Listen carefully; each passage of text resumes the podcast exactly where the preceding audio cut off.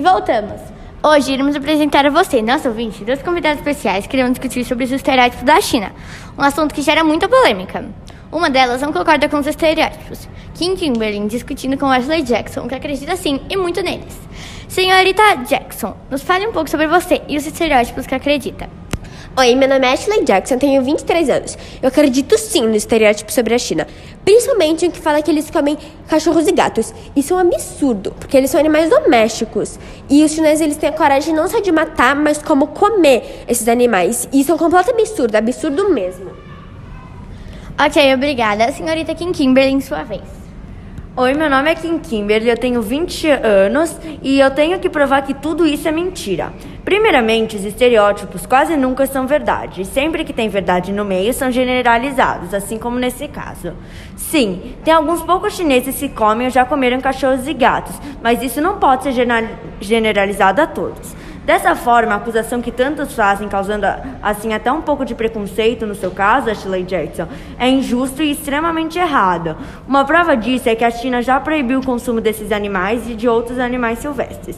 Além disso, mesmo com a reabertura dos mercados de Wuhan, a, venda de animais vivos continua proibida. O país está vendo como o consumo de alguns animais pode prejudicar a saúde da população e está tomando medidas imediatas para mudar isso. Tá, isso aí até pode ser verdade, mas você tem que concordar que toda mercadoria chinesa é ruim, super má qualidade. Eu também vou ter que discordar de você nesse ponto, pois, pois nem toda mercadoria vinda e produzida na China é de má qualidade. Tudo depende do preço que você está disposto a pagar. Esse estereótipo vem de quando a China começou a fazer exportações internacionais e com sua mão de obra mais barata, os preços são mais baixos também. Muitas empresas não estavam preparadas para essa demanda e simplesmente decidiram deixar a qualidade dos produtos ruins. Mas é, também, mas é importante lembrar que nem todas as empresas fizeram essa escolha, e isso é uma grande generalização.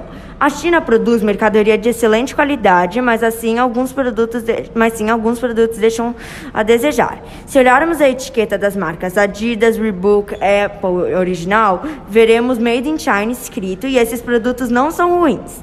Desde as Olimpíadas de 2008, esse estereótipo vem caindo, mas ainda não acabou. Outra prova disso é o grande avanço tecnológico da China e os produtos de lá estão sendo testados e avaliados. A tendência é que os produtos fiquem cada vez melhores. A Sony e a Nintendo já, uh, já fabricam vários de seus videogames lá. A sociedade precisa entender que a maioria dos produtos importados, principalmente os eletrônicos, vem da China. No começo a mercadoria era ruim, feita de mão de obra quase escrava, escrava e infantil. Com o desenvolvimento do país, o mercado também se desenvolveu, melhorando a qualidade de produtos e diminuindo a mão de obra ilegal. Tá, mas tudo é mentira e você é uma falsa. Não, você que é ignorante. Oi? Você não sabe de nada, olha, você acredita olha, só nos Bom, foi isso. Uma grande disputa que causou realmente grande polêmica. Obrigada por assistir.